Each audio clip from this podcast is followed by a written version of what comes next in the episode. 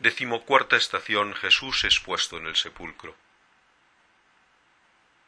Te adoramos, Cristo, y te bendecimos, porque con tu santa cruz redimiste al mundo. Lectura del Evangelio según San Mateo.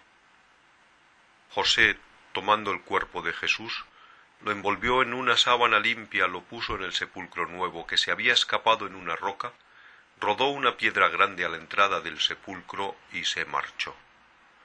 María Magdalena y la otra María se quedaron allí sentadas frente al sepulcro.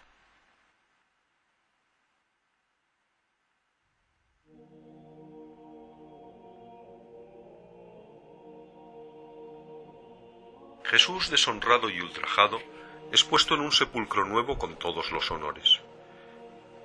Nicodemo lleva una mezcla de mirra y de aloe de cien libras para difundir un fragante perfume.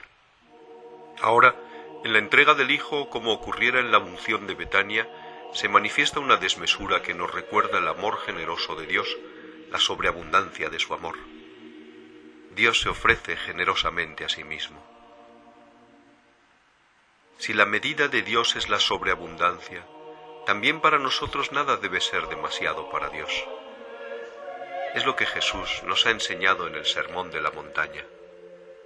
Pero es necesario recordar también lo que San Pablo dice de Dios, el cual, por nuestro medio, difunde en todas partes el olor de su conocimiento, pues nosotros somos el buen olor de Cristo.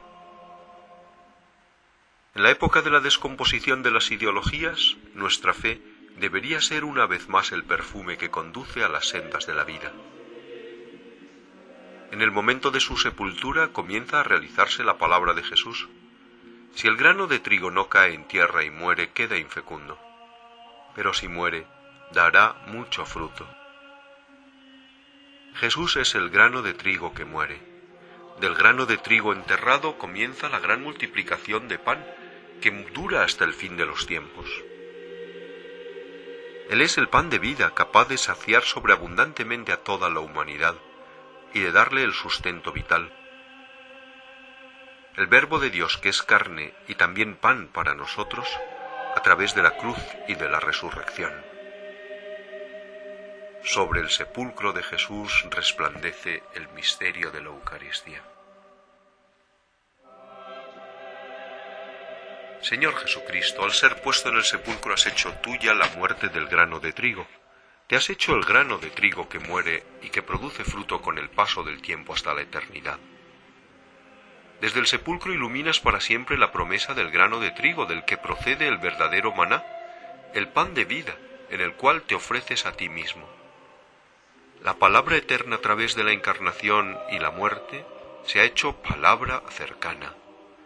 Te pones en nuestras manos y entras en nuestros corazones para que tu palabra crezca en nosotros y produzca fruto. Te das a ti mismo a través de la muerte del grano de trigo, para que también nosotros tengamos el valor de perder nuestra vida para encontrarla, a fin de que también nosotros confiemos en la promesa del grano de trigo. Ayúdanos a amar cada vez más tu misterio eucarístico y a venerarlo a vivir verdaderamente de ti, pan del cielo. Auxílianos para que seamos tu perfume y hagamos visible la huella de tu vida en este mundo. Como el grano de trigo crece de la tierra como retoño y espiga, tampoco tú podías permanecer en el sepulcro. El sepulcro está vacío, porque Él, el Padre, no te entregó a la muerte, ni tu carne conoció la corrupción. No, tú no has conocido la corrupción. Has resucitado y has abierto el corazón de Dios a la carne transformada. Haz que podamos alegrarnos de esta esperanza y llevarla gozosamente al mundo, para ser de este modo testigos de tu resurrección.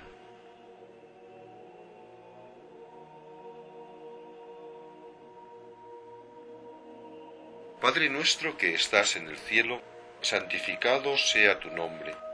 Venga a nosotros tu reino, hágase tu voluntad en la tierra como en el cielo. Danos hoy nuestro pan de cada día, perdona nuestras ofensas, como también nosotros perdonamos a los que nos ofenden. No nos dejes caer en la tentación y líbranos del mal. Dios te salve María, llena eres de gracia, Señor es contigo, bendita tú eres entre todas las mujeres, y bendito es el fruto de tu vientre Jesús. Santa María, Madre de Dios, ruega por nosotros pecadores, ahora y en la hora de nuestra muerte. Amén.